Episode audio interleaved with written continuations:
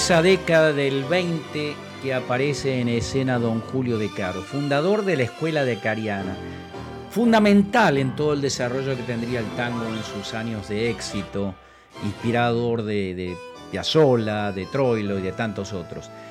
Julio era el segundo de los doce hijos de un matrimonio formado por Martilda Ricciardi Villari y José de Caro de Sica. Él nació en una casona del barrio de Valvanera. Sus padres eran italianos y vinculados al arte. La madre había trabajado como cantante y el padre había estudiado música en Italia y trabajado en el Conservatorio de la Scala de Milán. Desde su infancia, Julio fue muy unido a su hermano Francisco, que era poco menos que dos años mayor que él. Eh, la familia luego se muda a San Telmo e instala un conservatorio y un negocio de venta de instrumentos musicales, partituras, donde se juntaban muchos músicos, por lo cual ellos crecieron en un ambiente relativo precisamente a la música. En el año 13, Julio comienza a ayudar al padre dando clases de teoría y solfeo. El padre quería que estudiaran, así que Julio comenzó estudiando piano y su hermano Francisco estudiando violín. Sin embargo, al final se dieron cuenta de que en realidad preferían el instrumento del otro hermano, así que Francisco pasó al piano y Julio al violín. Como no se animaban realmente a, discutir con su padre, lo hicieron a través de su madre que me dio para que así tuvieran la conformidad paterna para intercambiarse los instrumentos. Julio fue a estudiar con el maestro Fracassi, eh, Francisco entró al Conservatorio Williams que eran dos instituciones de prestigio muy buenas ubicadas en la calle Sarmiento.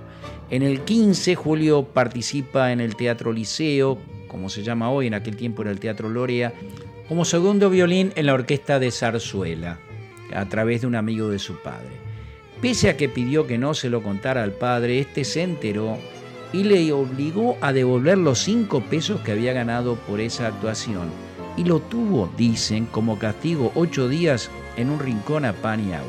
Pero ocurría que ya en ese momento los dos hermanos frecuentaban en forma calladito, sin que se enterara el padre, lugares donde tocaban maestros como Firpo, Arolas, Cobian, que se dedicaban al tango.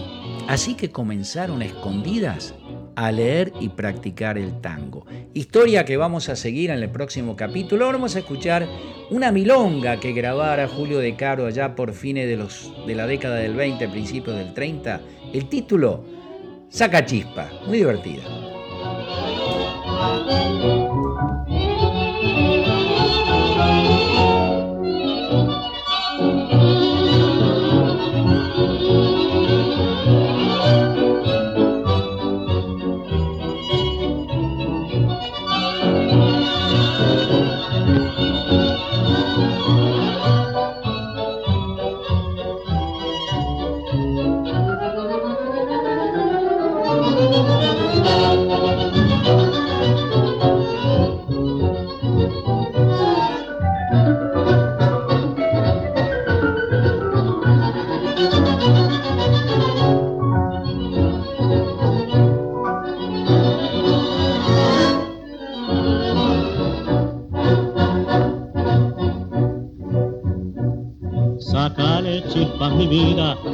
Tu pobre corazón, no sufras el desencanto de vivir sin ambición.